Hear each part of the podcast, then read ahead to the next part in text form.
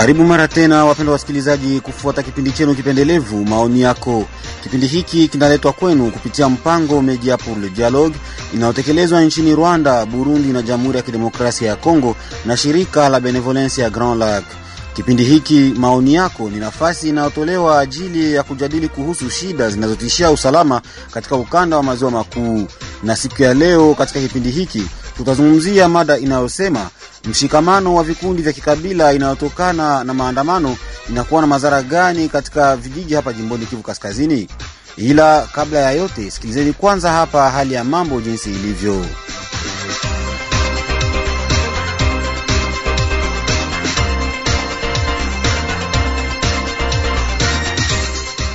Tangu wiki zilizopita maandamano mengi yaliendeshwa katika miji kadhaa na vijiji vya jimbo ya Kivu Kaskazini.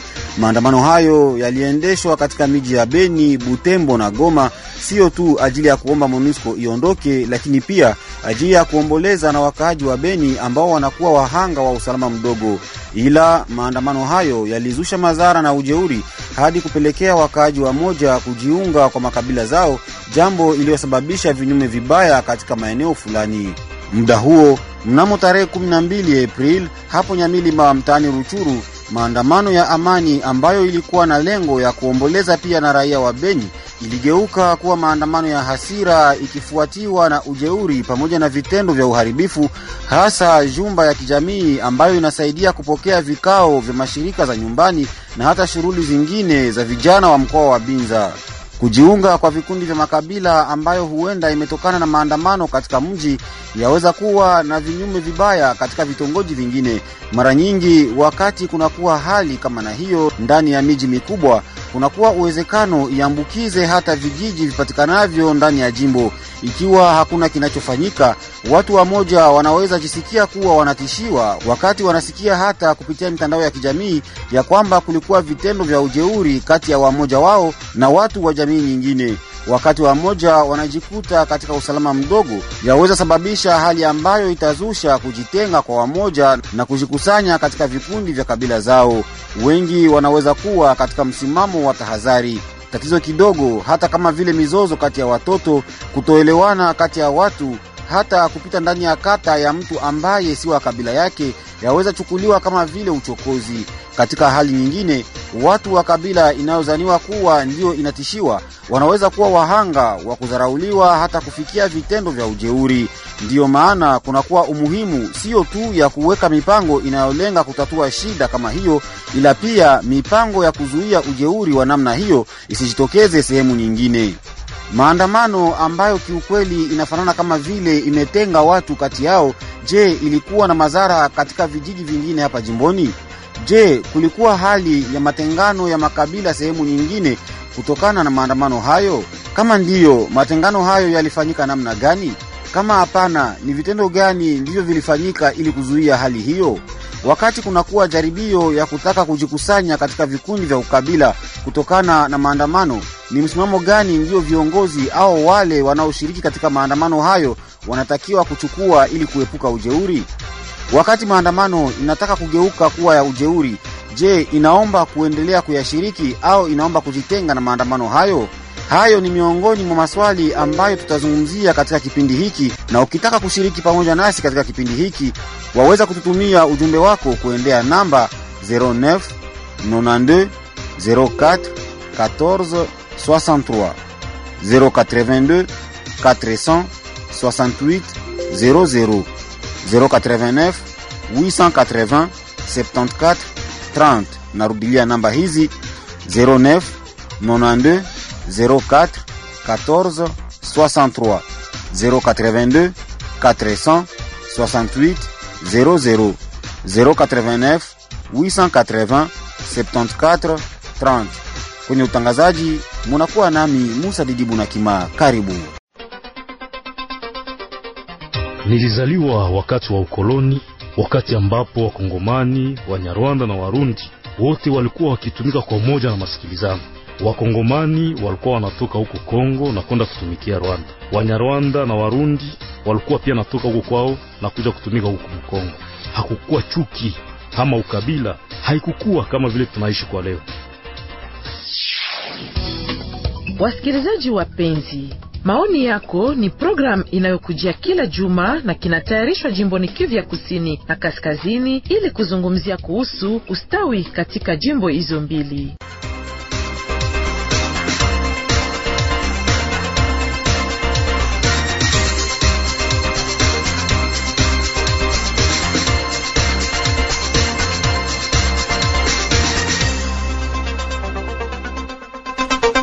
Asante sana mpendwa msikilizaji, na kwa kujadili kuhusu mada hii uh, ya siku ya leo tunapokea ndani ya studio uh, bwana Kennedy Bunda, yeye anakuwa mwanaharakati wa shirika la raia hapa jimboni Kivu Kaskazini.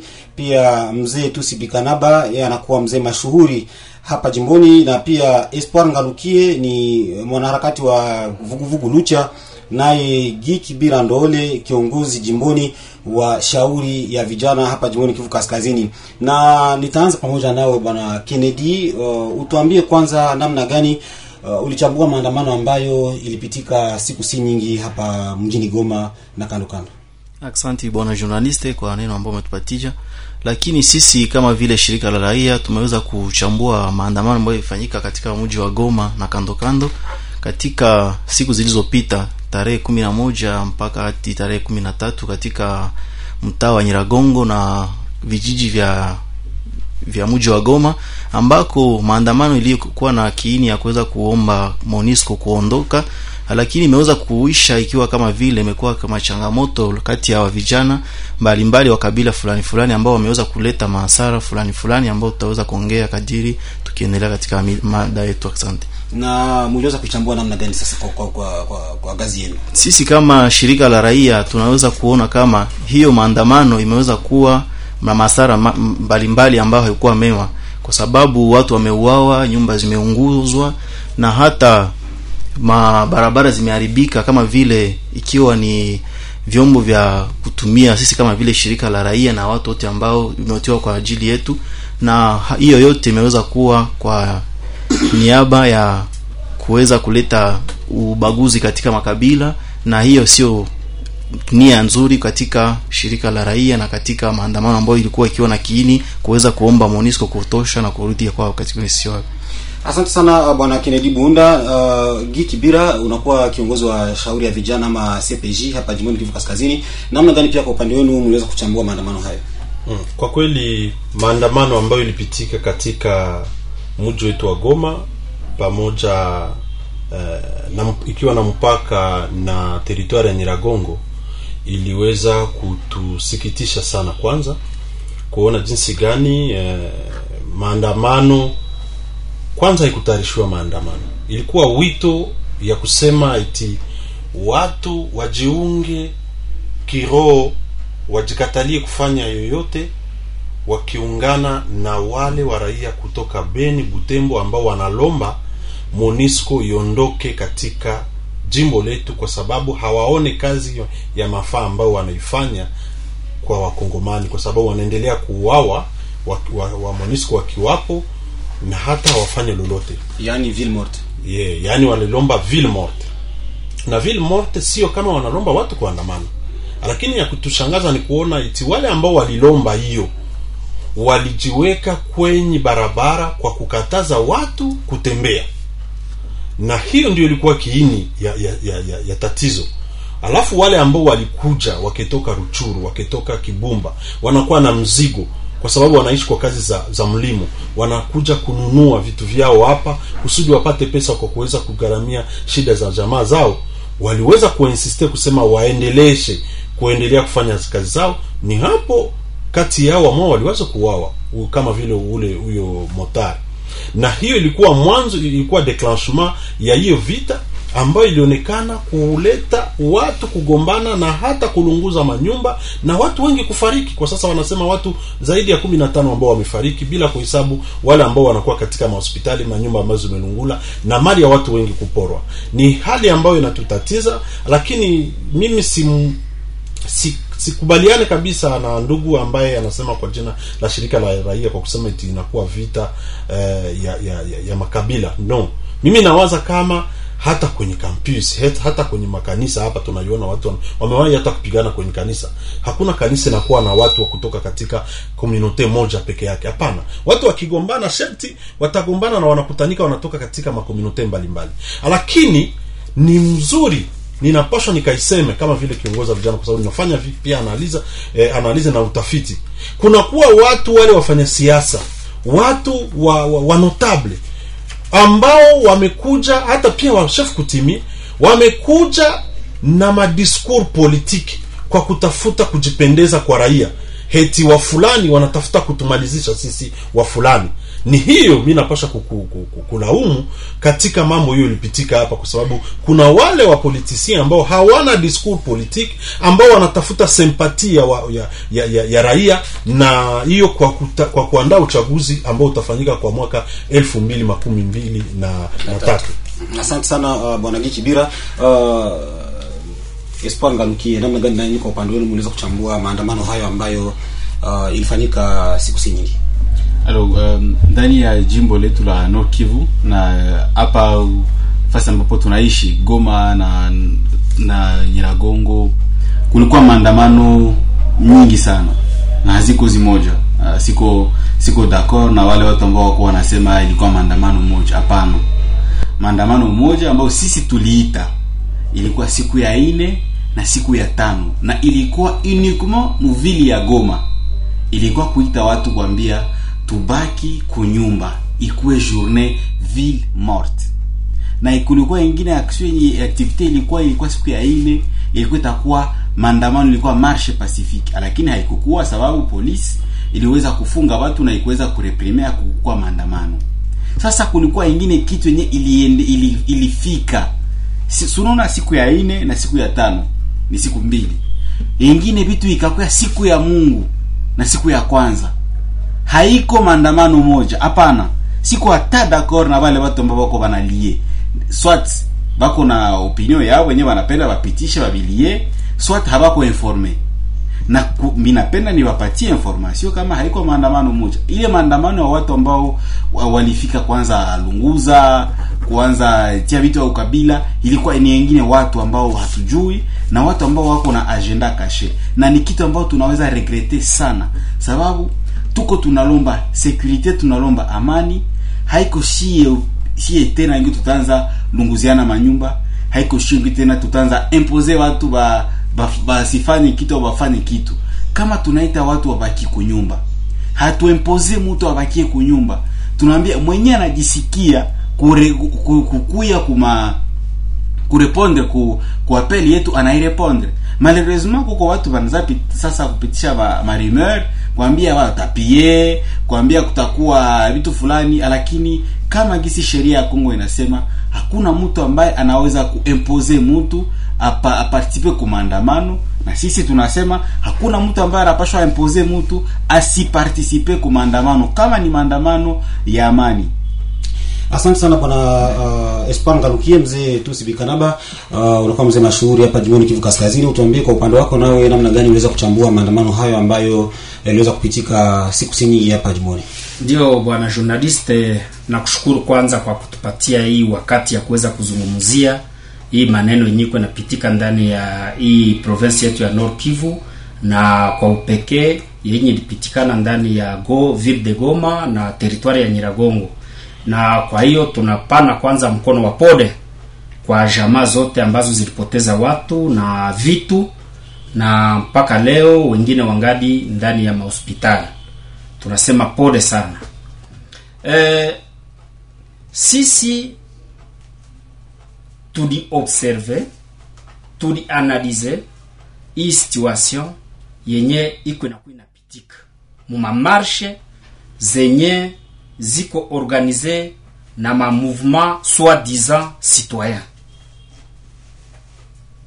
Zile ma mouvement tunakuwa najiuliza eske wakati banaitisha mamanifestation banakuwaka na mamesure d'encadrement ya bale batu yabo benye banaitiwa kwenda kumanifeste bien que a un certain niveau mamanifestation zinakuwa ziko na sababu yenye nasikilika. Bitu benye bilifanyika mu muville de Goma précisément de 11 au 13 ni maneno ya ukatili mtupu. Ni rebellion cache, inajificha nyuma ya mouvement citoyen. Heureusement tuko nangarukia hapa. Il pourra nous dire plus. Ofiri ya mesure tutakuwa tuko tunaongea. Sisi tunajiuliza wakati mouvement citoyen inaita marche ama ville morte defois tunakutana entre des antennes njo inakuwa fief ya maviolence majengo buhene fief ya maviolence hautasikia violence zinaanzia mukartier de volcan hautazisikia mukartier murara. Utakuya zisikia ni majengo ni buhene et là inatupuse kuresonner plus. Qu'est-ce qui se cache derrière ile mouvement citoyen muzile maeneo si réellement mouvement citoyen zenye ziko marucha ile zote bako na memise kubade bamambre yabo benye bako muzile maeneo puisque dire vrai zile ma mouvement citoyen si tunaanza constate que zina, zina zikuwa adie ku maparti politique. Puisque ziko ma activité zabo zinakuwa transformé a des faits politiques. Benye vilipitika pale nyiragongo ni vitu ya kushangaza sana wakati mtu anasema anaenda tafutia watoto yake chakula denku anauawa. Denku banafunga njia. Denku bana restreindre mouvement za watu. Est-ce c'est ça la manifestation au l'objectif ya zile ma mouvement citoyen? Ile ilituletea kuwaza maneno mingi na hata wamoja wakatafuta kulie ile insurrection si je peux dire ça comme ça na kuivalisha makabila. Si ya kunyiragongo hatukwake na ukabila. Kusema ti bakumu balipigana na banande bakumu balipigana na xy banande balipigana c'est très faux.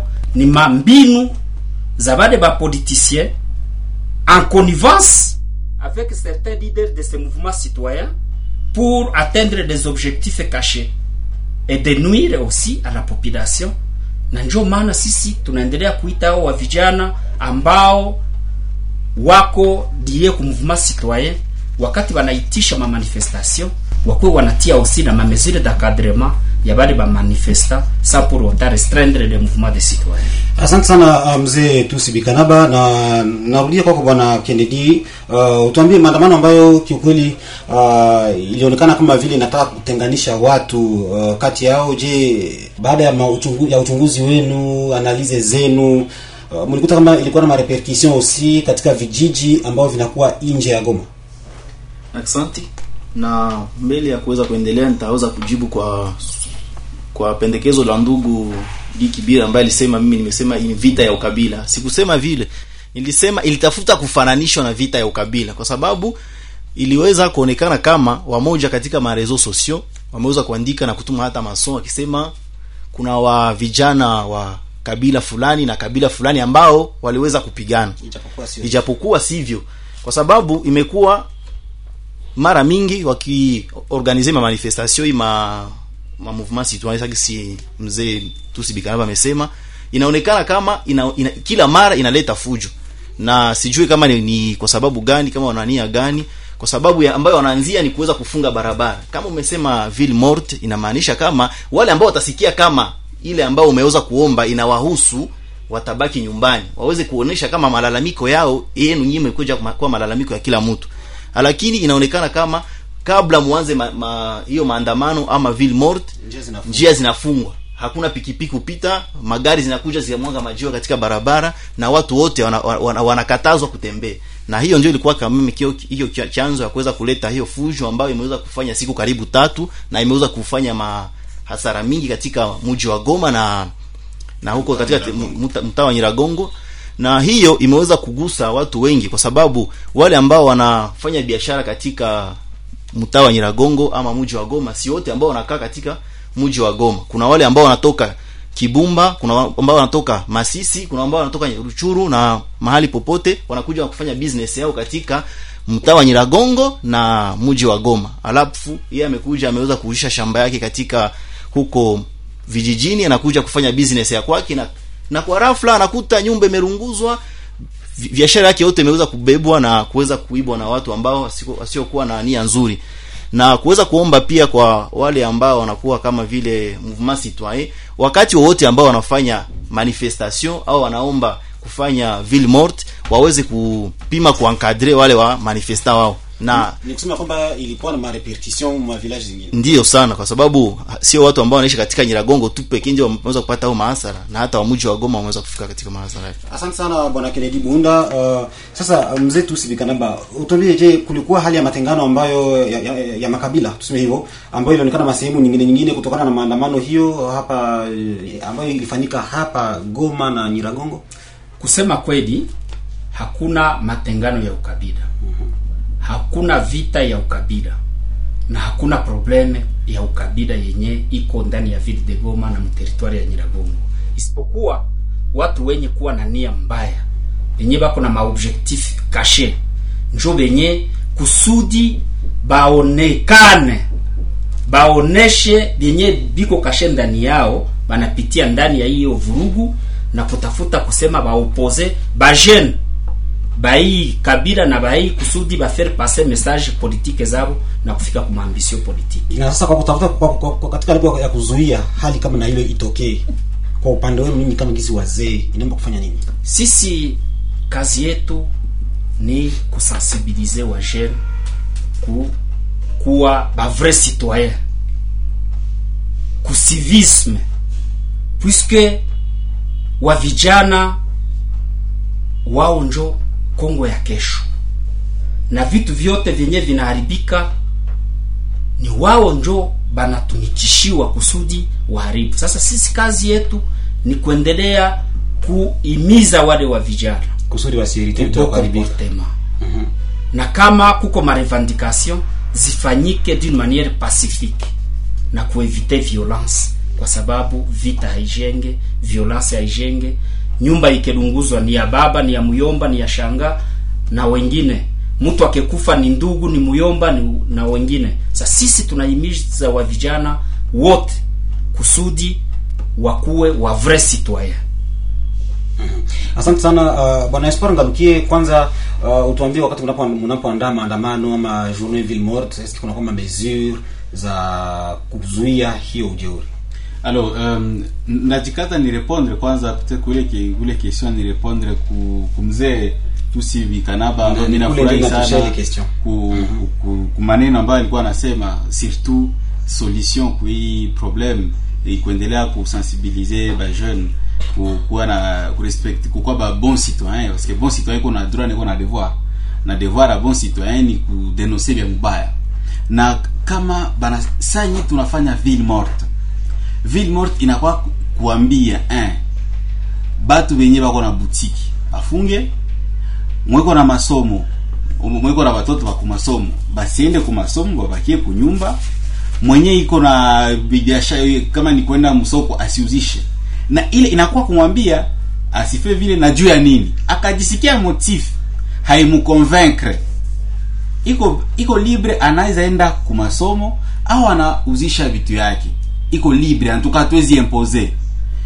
Kama ni motar akajisikia anabakia kunyumba akajisikia a, anatumika kazi yake. Kama ni marshe tunakwaka toujours na ma mesure. Na mesure ya kwanza inakuwa un tunayoa itinéraire. Deux tunakuwa pacifique et non violent. Trois tunayua kisi kuna watu wanatafutaka ku, ku manifestation. Njo utakutana generalement sa tunafanya marche hatupendaki tukue mingi sana. Juu sa tunakuwa ba mingi sana tunaweza debordement inariske kukua. Na saa yenye tuko nombre yenye tunaweza kukontrole, tuko na ki tunataka equipe ya desop, donc mko charge des op des opérations.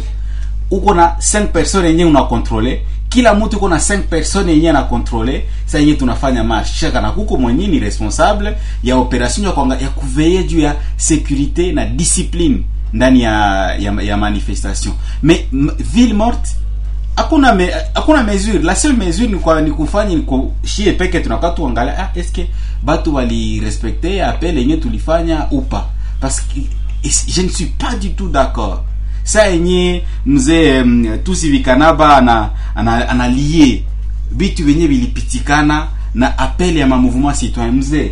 Na kujulisha kwamba wepe kulisema date le 11 apele ya mamouvement citoyen ilikuwa le 8 et le 9 avril. Stop. Haku haikuwa ya kwenda apres yenye vinakuwa après c'est au service de l'ordre au kubatu bakuywa nani nyo mwenye alipenda andamane après. Parce que vitu tunasimaka hatuwezi fanya kitu tushindwe assume sinon tutakuwa barash. Na kama vile vitu vilipitikana il ne faut pas du tout les lier comme un mouvement citoyen. Parce que un mouvement citoyen tuko pacifique na tuko non violent. Kama kunaweza kuwa mtu akujikashe derrière label ya mouvement citoyen juu ya au, de, au derrière appel ya ma mouvement citoyen juu asote kwayo ça c'est c'est pas du tout haiko haiko responsabilité yetu. Une autre chose saa yenye uh, ndugu Kennedy wa société civile anasema kama chaque fois kunakuwa kama violence chaque fois kunakuwa mabarricade j'aimerais bien citer ile ma chaque fois. Haiko capable kusema le nombre de fois qu'il a vu des manifestations le nombre de fois qu'il a vu des violences. Et la violence saa yenye kunakuwa maandamano sa vile marche haitokake kuba manifestant toujours côté à la police. Parce que ça tuko tuna manifester tuko tuna papier tunatembea polisi inakia paf ni gaz lacrymogène. Et enfin mina profite kurepondre ku ku, ku, ku mzee um, tusivikanaba sana nasema ase kama ku ma, mouvement citoyen ziko allié kuma parti politique. Bon si iko libre kupana jugement anataka mais sijue ni mouvement citoyen gani? Ju- si, si, siwe ma mouvement citoyen zote peut-être ko mouvement citoyen yake yeye yenye analie ku parti politique yake. Mais kama anaizo azicite mouvement citoyen fulani ko lio parti politique fulani ok. et puis enfin manife, ma, ma appel yenye tulifanya haikukuwa tu ya mouvement citoyen. Ilikuwa ya ma certaines organisations za ba jeunes et aussi c'est la coordination ya ba étudiants ya mu province. Parce que haiko tu ya ma mouvement citoyen. Na saa yenye tunafaa vile tuko pre kuassume byote venye vilipitikana kukwele date yenye shie tulifanya bitu venye vilipitikana apre ça nous concerne à rien ni de près ni de loin na bo, wakati ambapo maandamano inataka kugeuka kuwa uh, ya ujeuri je inaomba kuendelea kushiriki katika maandamano hayo au inaomba carrément kujitenga na hiyo maandamano kama maandamano inakuwa violence hatuwezi ingia ndani hatuwezi hata kidogo ndio kwa maana utakutana apel hiyo maandamano tulisema tulifanya apel eh, tunaita vijana warudi wa- wa- wa, apaiser vijana ça veut dire kila jeune sa shie juu vale balikuwa banalunguza ni babiana sa sie bale benye balikuwa bana banaribisha ni babiana sa sie na sasa tunalomba amani. Amani haiko haichagule kabila fulani.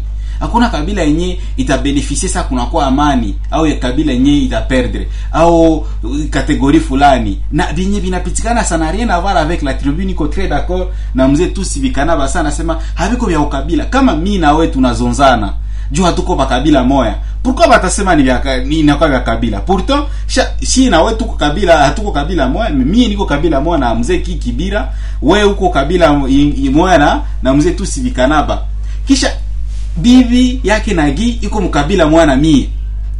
Au iko mkabila mwana wewe. Sa gani tutasema inakuwa vitu ya ukabila? Kuko tu juste iko problem ya watu wenyewe wanapenda ba- baseme intox mpopulation banautilize ma réseaux sociaux juu ba- ba- ba- balete chuki kati ya watu. Nyiragongo makabila zote zinaishi pale kwa mi nafika Nyiragongo sana mi nafika Majengo sana Buene kabila zote zinaishi bien. Munande ana, anauzia uh, mkuu shu mukumu anauzia Munande nguo uh, kama ni, ni Muhutu anaenda anauza kitu fulani Muhunde anauza kitu kama hakuna kitu ya ukabila pale na kanisa ziko kule kanisa zinalie watu yote na Kongo inalie watu yote. Hakuna watu wenye banaweza weza kusema se ni vitu ya ukabila. Wale ni wenye habana argument. Na bagisi vale habana argument, c'est la même chose que vale venye wakusema ke ni ma mouvement citoyen nabo habana argument parce que argument inakwaka base na preuve. Asante sana bwana espoir ngalukie Giki Bira, utuambie kwa upande wako wakati kutakuwa jaribio uh, ya kutaka kujikusanya katika vikundi vya ukabila kutokana na maandamano fulani uh, ni msimamo gani ambayo viongozi au wale wanaoshiriki uh, hiyo maandamano wanapasha kuchukua ili wa, waepuke ujeuri? Kabla nijibu kwa hiyo ulizo nilipenda nikumbushe kwanza eh, kwa ndugu ambao tunaofanya nao maongezi saa hizi ikiwa, ikiwa papa bikanaba espoir eh, nai kennedy. Na kwa wote ambao wanatufuata kwamba inabidi tujue ya kwamba maviolence ambayo inaonekana mengi katika uh, maandamano iko okazione n'est-ce pas na manque ya encadrement ya watu wakati ambao kunakuwa mamanifestation na vile vile mbele ya hiyo kunakuwa kwanza hiyo upungufu wa niveau d'étude. Watu wengi ni wa waanalfabet na pembeni ya hiyo tunakuwa katika hali ya umaskini. Ni kusema kuna watu ambao wanakuwa katika hali ya umaskini hata wanakosa wafanye nini wanaishi katika kazi ya wa, m, m, katika hii tunaita wazivete. Na wakati kunakuwa wito ya maandamano wanaprofite kusema hiyo inakuwa wakati wanaweza enda kufanya hiki wala hikile na ni wale wengi ambao wanaprofite ijapokuwa siwezi nikasema eti lucha ndio kwanza lucha hana monopoli ya kuita watu kufanya marshi na mamouvement zote citoyen ambayo tunazijua hapa ikiwa filimbi ikiwa uh, uh, veranda ikiwa hiyo uh, makundi zote mbalimbali. Mbali. ni kusema liberte ya manifestation iko consacre na constitution yetu ni iko iko parmi ma liberte eh, publique. Liberte ya association pareil lakini kitu ambao mimi naweza nikalaumu ni kusema watu ambao wana, wanaita watu kwa mfano kufanya maandamano hawaprendre pia so ya kuankadre wale wanamemba wao kwa kweli wakati maandamano inaanza kukamata sura ya makabila kwanza inabidi ni kuambia kwamba inapashwa ikiwe tu ni watu ambao wanapita kuchochea katika watu ambao wana, wanaandamana. Mara wanaona saa zingine watu wanataka, wanatafuta kujidemobilize na kuwakonvaincre wa waendelee kujimobilize inabidi waguse kwa hiyo waendelee wawachochee kindani ndani waendelee ku, ku, kuandamana. Hiyo ni faiblesse pia. Tunawaza kama ni ni ni manke ya diskur, ni udhaifu ya walider ambao wanakimbilia hiyo mambo ya ukabila kusudi waweze kuleta changamoto ya kusema watu waendelee ku, ku, ku, kufanya maandamano. Lakini kuzuia walidere wale inaomba kumbe wao ndio tuwafunze ya kuwa wanapasha wakuwe wa lideri wa wema wazuri. Wa, lidere nzuri sio ule ambayo anafanya mainstrumentalisation. Lidere nzuri ni yule ambayo anafanya mambo akiwa na conviction ana hata ana, anasukuma ana, ana watu kumfuata. Sio kama anashurutisha watu kumfuata. Wakati unaona lider anaanza kuenda kungambo ya kusema anagusa mambo ya ukabila maanake sio leader. Na wito wangu kwa, kwa kweli mimi napasha nikasema kwanza inapashwa service mas eskari iwe serikali iweze kufuatilia watu kama wale wawafunge na pia kwa kwa raia ni kusema wasifuate tena watu kama wale. Si ndio maana tunasema inabidi kuepuka hiyo tunaita mamanipulation politicienne? Kwa sababu kama vile ilionekana kuna wana, wanabunge ambao walikuja nyuma ya kundi ya watu fulani wa kabila zao wanawaambia eti wa fulani wanatafuta kuja kutugandamia hapa. Unaona wanakuwa wengi hapa wanatafuta kuja kwa uchaguzi utakao wapate pia siege hapa. Hiyo kwa mfano. Wengine wanasema eti wa fulani wanatufuatilia kwa sababu sisi tumetoka sijue beni tunakuja hapa tuko kwanza wareskape tena wanasema sisi tuna, tuna, tuna kubeba parcel za mambo kama hayo inaweza pia ikachonganisha ni kusema inabidi kwa watu sisi kama sisi maleaders inabidi tuweze kufanya hiyo tunaita wanasema kazi ya eve ya conscience. Tusichunge maproblemu kusudi tufanye eve ya conscience ya watu. Kwa sababu tukifanya eve ya conscience ya watu mara ma, ma, kwa mara hatutakuwa nawaambia hata waende kuandamana. Maandamano ya kweli niyo wanaita spontaneity. Lakini maandamano ambayo watu wanaanza kuandaa ha attention mule mnawezekana kuweza kuwa madeviation asante sana bwana gikibira na kabla ya kuendelea mpendo msikilizaji tusikilize kwanza maoni ya wakaaji hao wanyamilima ambao walizungumzia pia kuhusu maandamano ambayo ilikuwa ikifanyika uh, hapa goma na hata huko nyamilima. E, wakati watu wanapanga kuandamana kunakuwa wengine venyewe bana bana deborde tulisema tutatembea pacifiquement me kunakuwa eh, kubomoa manyumba kunakuwa mauaji kulumiza watu. Ile kabisa haikukuwa kitu kya mzuri na ilionekana vibaya sana. Kya kufanya ni ni kitu kimoja. Kama tumepanga manifestation ile manifestation tunasema iko pacifique isikuwa loro aggressive tunasema tutatembea, tuna depose memorandum wetu kwa autorite fulani, isionekane kama haiko njoo yenye tuko nafanya. Kama tulisema tutaanza kutoka hapa mpaka fasi fulani kubiro ya mkubwa fulani, tuende vile na tufike pale tufanye vyenye tulipanga.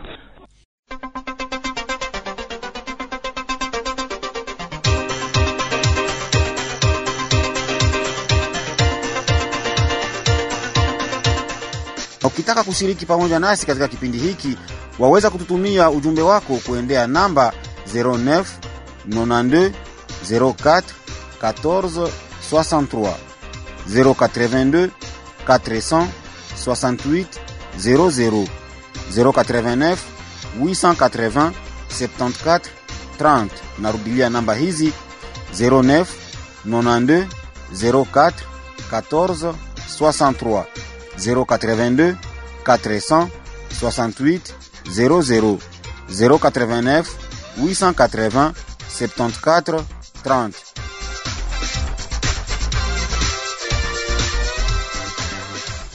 Haya, mpendwa msikilizaji, hao walikuwa wakaaji wa huko Nyamilima, na kabla ya kuweza kuendelea na walika pia kusikiliza wakaaji hawa toka huko Rubaya mtaani Masisi, ambao pia waliweza kuzungumzia swala hili la maandamano. Hatuwezi faa greve mu mabarabara, banakutana motare banamunyang'anya himakuta yake, banakutana na gari bomola biyo ebana kabisa. Ile njo yenye ile njo yenye hatuwezi vumilia sie bajene. Naomba sasa tunafaa greve, tunatia akili fasi moya tunayua hii njo kabisa njo yenye tuko nafata, tuko natafuta amani, hatuko natafuta bwizi. ile maandamano tulisikia tukakutana, haiko vitu vyenye vilikuwa vinapasha kuwa sa vile kinzi tulibisikia, tusijue ke tunapasha toka hapa viambo, tunaenda fanya greve swate sake ubie matanda, tunaanza fika kule tunabomola manyumba, tunakutana ba motari tunapiga, haiko njo vile greve ina, inalomba. Greve inalomba sadepa kisi tulienda tunaenda mu greve, tu tumekosa kitu fulani, njo tunapasha fanya nini? Tunapasha fanya ile greve me tusiende tunabomola manyumba ubie tunapasula ma, ma, ma, ma, ma moto ubie magari. Hapa sasa hivi tulisikia maandamano yenye ilikuwa Goma. Ile maandamano tukaifuata bia matrevizio ilipita cheminezi shauria sasa babiana bamotare greve hata inakuwa inakuwa inakuwa ninajulikana na munatia mpango fasi moya penye munafata me musifike kule ase bwizi njo benye munatia mbele ko benye banasikia greve na habakota na haba- na habako tamwayo banasema hivyo ane tuprofite hapa tufe nini? Tuibe. Ile bwizi kabisa kubabiana greve kama umesikia greve. Fata che unayua chenye ukinaacho na faile greve. Mzee Tusi, umesikia mkaji huyo, uh, unakuwa na maoni gani kuhusu ile ambayo amesema? anasema kweli, kwa sababu ukiona maneno yenye tuko tunaishi na yenye tuko tunaona ni haifurahishi. Sasa jinsi nilikuwa nasema mamvuma sitwaye na ye bwana hapa natafuta niuliza kama ni watu gani watu gani. Mimi niko mzali wa Nyiragongo, niko notable kubwa sana hapa Mgoma Mnyiragongo. Najua hao watu namna wanaopere. Donc ni kusema kama kitu kinahuzunikisha sana ni wakati ile maapel za manifestation soi-disant pacifique zinakuwa transforme à une recuperation politique.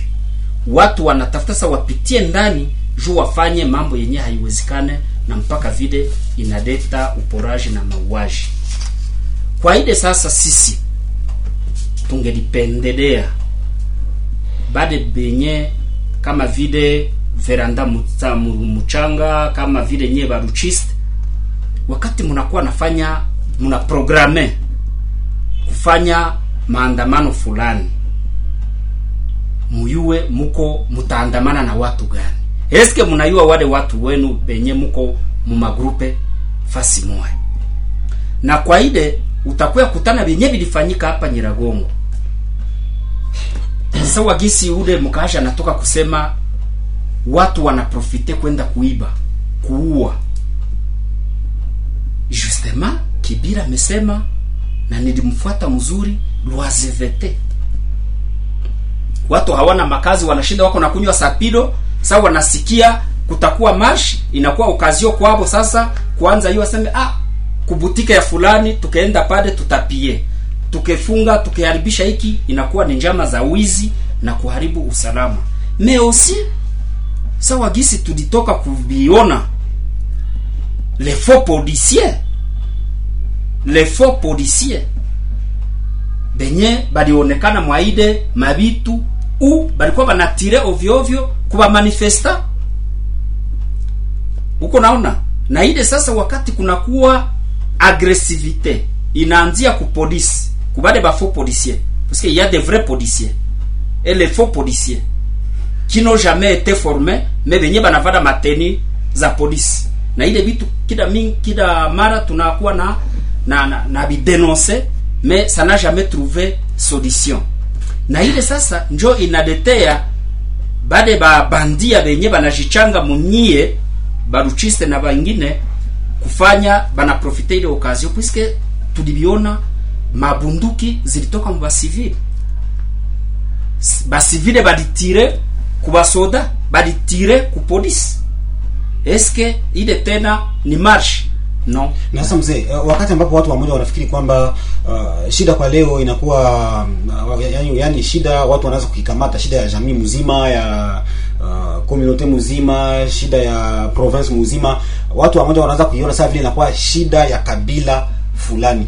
Uh, uh, kwa upande wako sie kwanza tunakatada ile kitu ya globalization. Ya kusema ti tusibikanaba amefanya hiki manake bakumu bote njo balifanya. Hapana.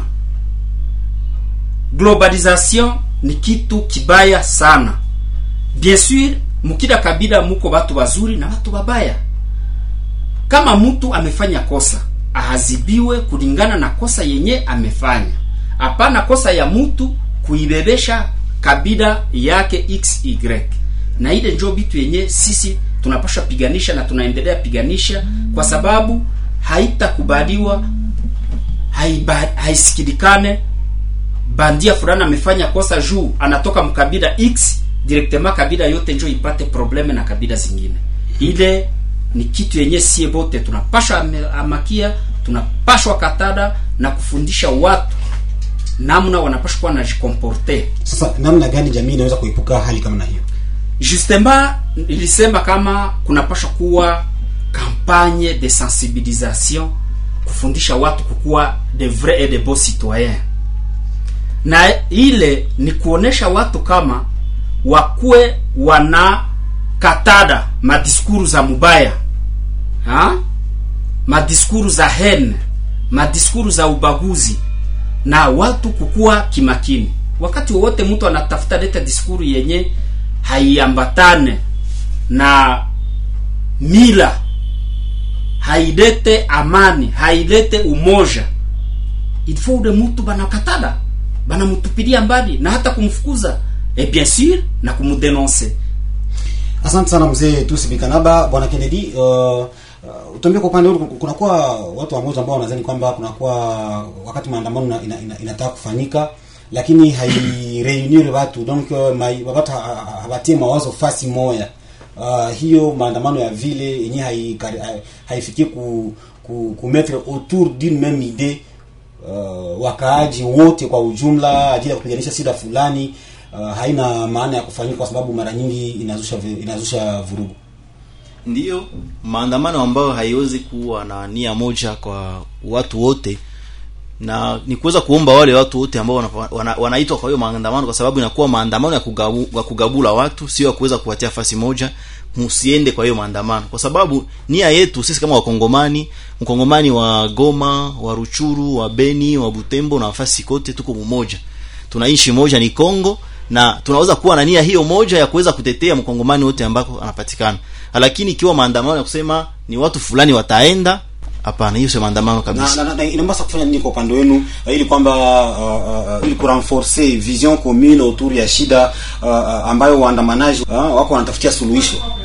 Inaomba wale ambao wanaandaa maandamano kuweza kutafuta nia ambayo itaweza kuunganisha watu wote na kuweza kuwaonesha kiini ya hiyo maandamano. Kwa sababu kama umeweza kufanya kitu bila kuweza kutia nia ya mtu kwa, kwa kwa nafasi yake akiona kama hana faida katika maandamano hayo hataweza kuona faida yake anaweza kubaki nyumbani. Lakini pia ni kuweza kuomba kwa wale wakuu viongozi kwa sababu kila mara wanapofanya maandamano katiba ya Kongo inasema tunaruhusiwa tuna ni kuweza kupana habari na serikali inaweza kufanya nini kuweza kutulindia usalama kuweza kufanya kazi yetu. Lakini ikiwa kama vile mzee Tusi Bikanaba amesema wanafika muna mulipana information kama mtafanya maandamano bo bana mwana alor lacrimogene bana alors ile nafani ni inakuwa yenyewe inaleta nia mbaya na haiwezi kuweza kupata suluhisho nzuri kwa sababu wale wote ambao wameweza kuja katika maandamano hata wewe nia mbaya wanapata kuweza kupata wakati ya kuweza kufanya mabaya ambayo walikuwa katika kichwa chao. Lakini ukiwaacha wanapita wakiwasindikiza na kuweza kuwalindia usalama nikiwaza kama wataweza kufika kufua de shite na ikiwa na usalama yote ikiwa pamoja. Bwana Giki bila uh, hiyo polarization inayotokana mara nyingi na maandamano uh, inaweza kuwa na madhara gani ama vinyume gani zidi ya uhusiano kati ya jamii ndani ya eneo fulani? Eh, so unajua sasa wakati maandamano inakuwa hivyo kama vile maandamano inaonekana kupitika huku kwetu inakuwa kama vile huyu artiste aliimba machange kunakuwa desordre il faut reconnaître hiyo. Uh, mara na mara inatia confusion na hata inaweza kuopoze wafanyabiashara na wale ambao waliita maandamano wala watu ambao waliandamana. E, inaleta makonfli makonfli zinaweza pia kunetre za kila aina. Tunawaza kama hiyo ni maasara ni moja ya maasara ambayo inakuonekana kufuatana na maandamano. Lakini mimi kabla niseme maasara nilipenda nikumbushe kwamba shida ya kubwa tunayo ni kusema maandamano mengi inafanyika kwetu eh, inapata magumu kwa sababu hawajue kudiferensie maandamano. Maandamano inakuwa na aina mbili. Kunakuwa maandamano ambayo inafanyika kwa sababu kunakuwa probleme general ambayo inagusa raia yote makomunote zote. Na mara na mara inakuwa maprobleme zenye ziko lie ku kwa kwa uongozi kama uongozi ni mbaya hiyo maandamano mara na mara inalombaka ikuwe spontaneite isikuwe fulani anaita fulani. Ni mtu mmoja akisema tu watu wote wanaprendre conscience ke kweli tunateseka na hii shida na hii tatizo twende tuandamane. Hiyo ni maandamano ya spontaneite ni nzuri. Na ye, maandamano ya pili ni hii ambayo inaweza ikagusa group social fulani hiyo group social fulani nao pia ikikuwa na maandamano inaweza kuambia watu waandamane lakini sio watu wote ni watu ambao wanakuwa mwa ile group social fulani. Na maandamano kwa ujumla yenye inapashwa kupitika kwetu ni maandamano ambayo kwanza inakuwa na group social ambao wanakuwa leze na pia inapasha kuwa na objectif. Objectif inapasha kuwa pia maandamano inapasha kuwa pia na message. Na, ma, na kisha message maandamano yanapaswa kuwa na watu wanaita sible. ni nani ambao wanahusika na hii tatizo lile letu na wakati wanafanya identification ya hiyo mambo yote alafu inaweza pia kujua e, kutofautisha cible direct wala indirect ni hapo wanapaswa kufanya maandamano inakuwa ina, ina, ina, ina, ina, inapitika bila kuleta matatizo. Lakini ikikuwa maandamano kama vile tunaiona mara na mara ni maandamano ambayo inaweza itaendelea kututia katika hali mbofu kwa sababu hali ya ukosefu wa elimu ya raia yetu na ukosefu wa kazi umaskini itakuwa toujours opportunite mara na mara watu wakiitiwa kuandamana waende pia waende pia kuiba kwa kutafuta jinsi wanaweza kuishi. Na hasa hii madhara hiyo madhara kunakuwa mwaya kuiprevenir? Ndiyo ma, m, jinsi moja ya kuprevenir madhara hii ni ya kuadibisha ndio maana maemission kama hizi ni nzuri kwa sababu kwa wale ambao wanatufuata nadhani watajua ya kwamba hawapashi kuenda katika maandamano kama hawajue objectif na message gani wataipana na wataipatia nani tunawaza hiyo kuimiza raia hiyo na mzee eh, tulinabo ali, aliita ma, ma, ma, ma, ma, ma, ma sensibilisation Mzee Tusi. eh, mzee mzee tusi pardon eh? Eh, tusi tu, tulinabo Tusi Bikanaba. bikanabo ah, mimi Bikanaba. bikanaba pardon ni kusema hii aliita masensibilisation. Ni za lazima sana. Lakini tusichunge tu watu wanakuwa na shida ndio tunaanza fanya sensibilisation. Ikuwe maisha yetu ya kila siku. Na kwa hata kwenye mashule inabidi wakuwe pia na, na kwanza ninajua kama kwenye ma university kunaanza kwa sasa hii mafunzo wanaita education à la paix tunawaza kama waanze kufanya kuinisie watu kuindikasio paix tangu masomo ya chini mpaka hiyo ya sekondari na hata hiyo ya vyuo vikuu ya university.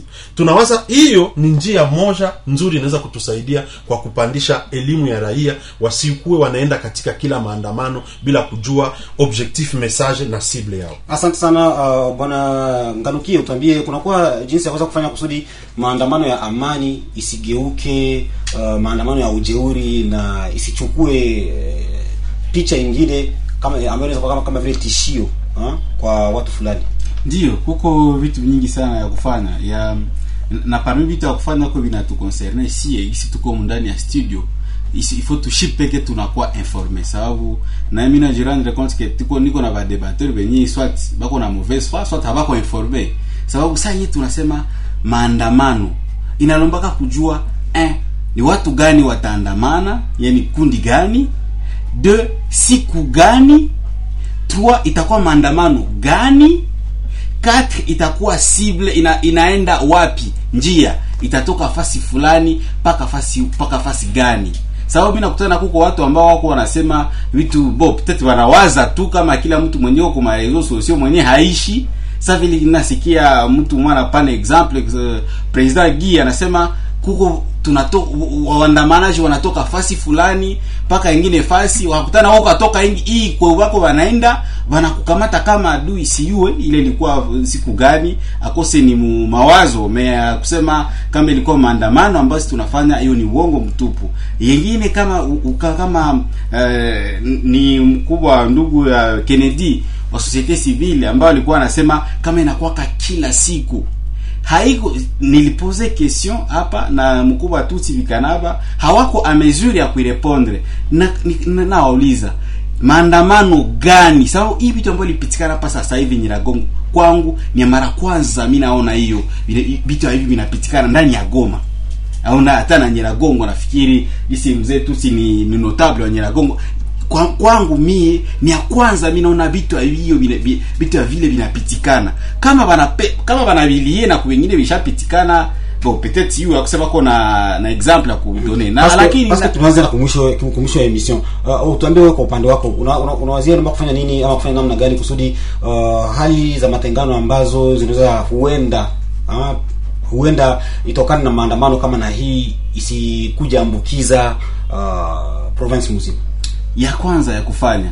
Kama watu wataandamana wainforme autorité kama ni marsha kama ni sitini wainforme autorité ya pili waautorité wasu- wa manifestation zote. Sababu kila manifestation inakwaka encadre na police. Si aonaka hata debordement moya. Kila manifestation je dis bien 100% ya manifestation chaque encadré si aonaka débordement hata moya. Deux baautorité waache kusutenir na kupatia argument vale watu wa kuutilize violence. Sie tulishaka adopte kuutilize no violence na, na, na watu ambao wanautilize violence wanaona kusie sanye wanatufunga wanatupika saa simuna nyie muko na utilize funga. Shie tutaya hatuwezi kia na nyie. Wa, kama inasema autorité waache kusutenir watu wanautilize violence ça c'est-à-dire wakuwe nasikia tu malalamiko ya wale watu ambao wanautilize no violence batu wanautilize violence wakuwa wasikuwe nasikia malalamiko yao na kila wakuutilize violence aende kwenye sheria kwenye serikali. Sababu kama justice haifanye kazi yake hii vitu hivi vitaendelea kujirepete. Asante sana bwana espoir ngalukie kennedy kwa upande wenu. Kwa upande wetu ni kusema kama kuhusu hii kwa kuweza kuandaa maandamano tunaomba kwanza wakuu viongozi waweze kila mara kama vile ndugu Espoir ametoka kusema kuweza kuankadre hao manifesta. Kama waliweza kupasha kupana habari mbele ya wakati wanaweza kuankadre ili waweze kuona kama ma, mahadhara itakuwa tena mabaya kama vile inavyokuwa kila wakati lakini ni pia kuomba ndugu Espoir Ngarukie kuweza kubadili mahali ya kuweza kukutania kila mara, kwa sababu wanakutania mahali kuna wanaita ma- mapoe show. Ukasema mtakamata point de depart kumutinga Turunga quelque part kuna kwa wale wavoyou wanakunya masapilo sana, wanaprofite kuingia katika ile manifestation bila kualikwa. Inaomba kila mara mnaomba tafuta kwende kushite kwenye hakuna wale wavoyou wa mingi mingi sana. asante sana bwana kennedy uh, gikibira kwa upande wenu. Bon kwa upande wetu sisi tunawaza kama eh, mm, inabidi tukue honete envers chez peke. Kama vile spara amesema inapaswa turekonete ya kwamba maandamano inapaswa ina, ina inapofanyika kuna watu wanashurutisha wengine kutembea kama vile wao wanataka. Kwanza mnajua hapa watu ikiwa siwezi nikasema ni, ni lucha peke yake.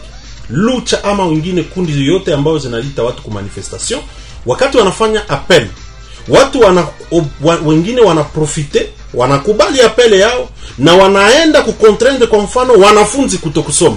Sasa hiyo unapoiona bwana bwana espoir utaita nini? Tunawaza sini hiyo kucontraindre mwanafunzi ambaye yeye anaenda kutafuta kuelimishwa.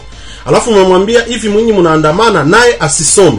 Hiyo ni kucontraindre ni kama ni mfano tu nilisema mwenye kutoka kunor anashuka kuside wala ana, ana contraindre mwenye kutoka kuside asipande kunor alafu nilipenda kwa kumaliza peut-être mimi nipane tu shauri. Responsabilite ya watu ambao wanaita manifestation wala wanaita watu kufanya kuandamana ni ile ya kuankadre pia watu wao ambao waliwaita. Kama mnaita watu kuandamana kama mkijua ya kwamba hamuna uwezo ya kumetrize maparametre ya wale ambao wanaweza kuwa wa contre succès wenu wanaprofite na aktivite yenu apele yenu kwa kuenda kuharibisha na kuiba mali ya watu inabidi kukua kukua très responsable et sage. Soit muna sursoir eh, ma- marshe yenu kusudi tuvungule wale watu wabaya. Alafu mke, kama mkufanya hivyo ni shida. Na responsabilite ya pili kweli ni serikali kama vile ulisema. Inabidi serikali iweze pia kuankadre watu ambao waliavizea kwamba watafanya marshe mimi niko d'accord kwa hiyo kwa sababu inaomba hii emission ikuwe pia pedagogique watu wajue ni nini inapaswa kufanyika na ni nini haipaswa kufanyika. Asante sana bwana Giki Bila, mzee Tusibikanaba uh, kwa upande wenu. Ndio asante sana bwana journaliste. Eh, kama tuko hapa ni kusudi tuongee na kufunza watu. Maneno yote yenye tulishaona ni vibaya sana na kila mtu anapaswa kuviamakia na kusema plus jamais ça bandugu bote benye batakuwa nasema banataenda manifeste. Il faut bakuwe baresponsable ile mapwesho sagisi tunazisema buhene majengo mutinga Delam, wakati banatafuta fanya mamanifestation zabo bakuwe bana delokalize lieu de rencontre kama muta, muko na lazima ya kwenda kwa gouverneur mwende kwa gouverneur munayua kukabine yake munayua kumize ku guvernora mkutanie pale mufanye mudepose memo yenu na murudie.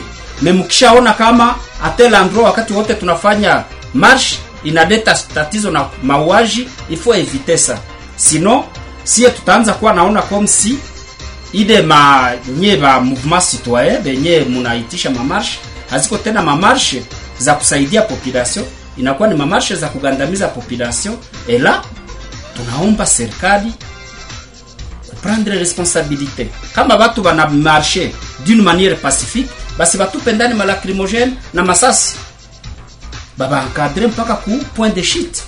Me hii efe ya bapolisie kuwa naanza bachaona batu tatu ine bako na marshe bana batupia malacrimogene na masasi ile nayo baache ile tabia kwa sababu sie bote tuko natafuta amani na tuko natafuta umoja kati yetu Asante sana mpendwa msikilizaji, ni hapo tunafikia mwisho wa kipindi hiki. Maoni yako ambayo ilikuwa ikizungumzia kuhusu mshikamano wa vikundi vya kikabila inayotokana na maandamano inakuwa na madhara gani katika vijiji hapa jimboni Kivu Kaskazini, na walishiriki katika kipindi hiki Kennedy Bunda ambaye ni mwanaharakati wa shirika la raia, mzee Tusibikanaba ambaye ni mzee mashuhuri wa kijamii hapa jimboni Kivu Kaskazini, Espoir Ngalukie ni mwanaharakati wa vuguvugu ya Lucha, na pia Giki Bira ambaye ni kiongozi wa shauri jimboni ya vijana katika jimbo ya Kivu Kaskazini. Kwenye utangazaji mlikuwa nami Musa Didibu na Kima. Tunashukuru kwenu nyote mliojiunga nasi. Kwaheri.